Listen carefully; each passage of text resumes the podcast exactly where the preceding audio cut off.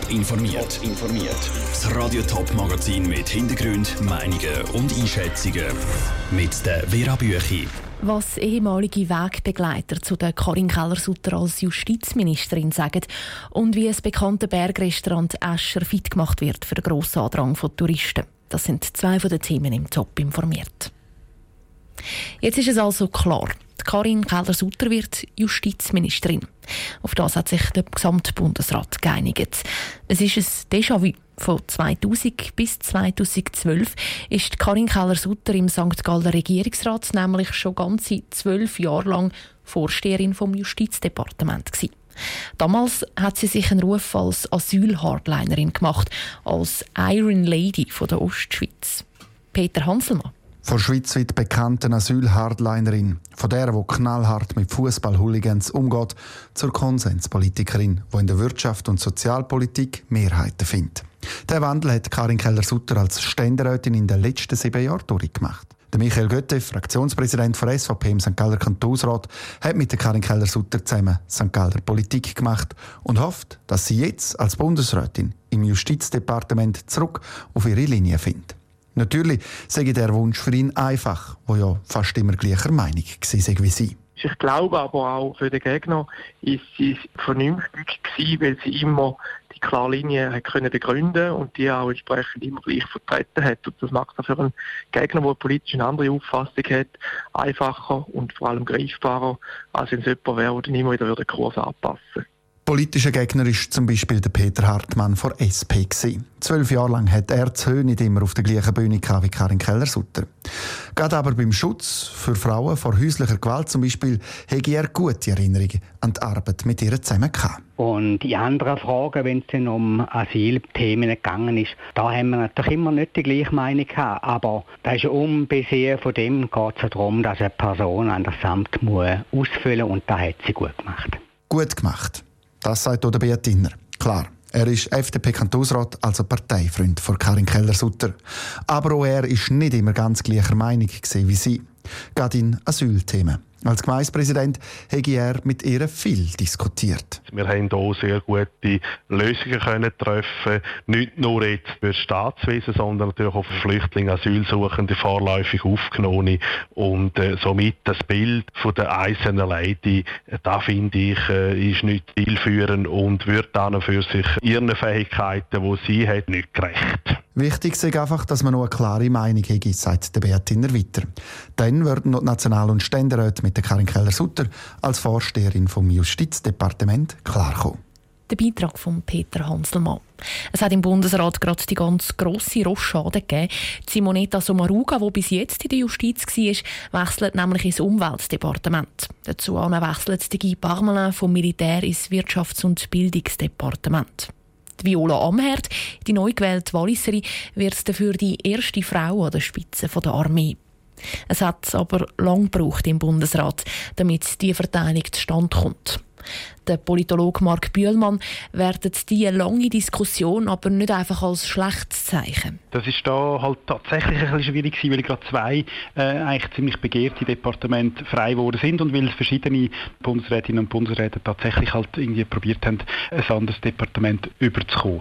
Ob jetzt das für die Zukunft ähm, eher schwer oder eher einfach wird, ist schwierig zu sagen. Also es wird sich tatsächlich dann in Zukunft weisen. Ich könnte mir aber vorstellen, dass man tatsächlich probiert hat, siebten da so lange zu schwätzen, dass es echt trotzdem relativ gut losgeht. Kann man in irgendeiner Form von einem Rechts- oder einem Linksrutscher reden in diesem Bundesrat? Nein, von dem wäre ich immer ein bisschen vorsichtig. Also man hat Persönlichkeiten in das Gremium gewählt, die eben explizit nicht hardcore rechts und hardcore links sind. Wenn der Bundesrat ist bürgerlich, spätestens mit der Wahl von Ignazio Cassis. Dass sich das jetzt aber eins zu eins in alle Geschäfte würde übersetzen das denke ich eher nicht. Also ich erwarte da keine äh, extrem neue äh, Fokussierung von der Politik aufgrund von dem Departementswechsel. Wenn man jetzt schaut, die vier Departemente von sieben, wo es etwas Neues gibt an der Spitze, gibt es irgendeines, wo Sie würden sagen, da würde ich jetzt doch am ersten doch auch einen neuen Kurs, eine grosse Veränderung erwarten?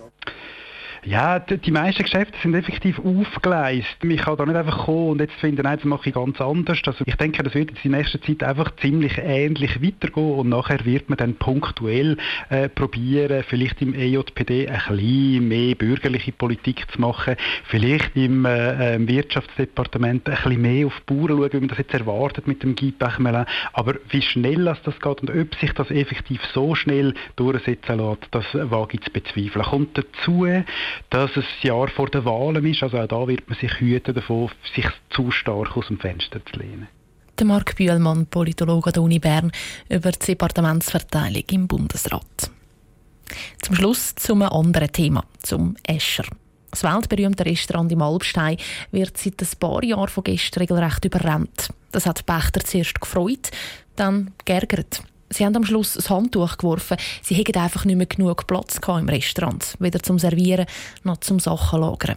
Die Besitzerin vom Escher, die Wildkirchli Stiftung, hat jetzt neue Pächter gefunden. Aber was macht sie, damit die Neuen nicht auch wieder anschmeissen? Elena Oberholzer. In Fels ist es gebaut und hat eine Aussicht auf die Berge. Tausende von Bildern auf Instagram oder Facebook zeigen das holzige Bergerisch Escher. Der braucht jetzt aber eine deutliche Sanierung. Vor allem der westliche Teil, also der Teil, der auf den Fotos versteckt bleibt, ist richtig abgewirtschaftet. Der muss jetzt abgebrochen und neu gebaut werden und diese Chance nützt jetzt die Stiftung Wilkirchli, um die einen Anliegen der alten Pächter umzusetzen, sagt der Stiftungspräsident und Landeshauptmann Stefan Müller. Die Innenaufteilung machen wir so, dass wir Gäste vom Arbeitsbereich sauber trennen. Und das bringt ja den meisten.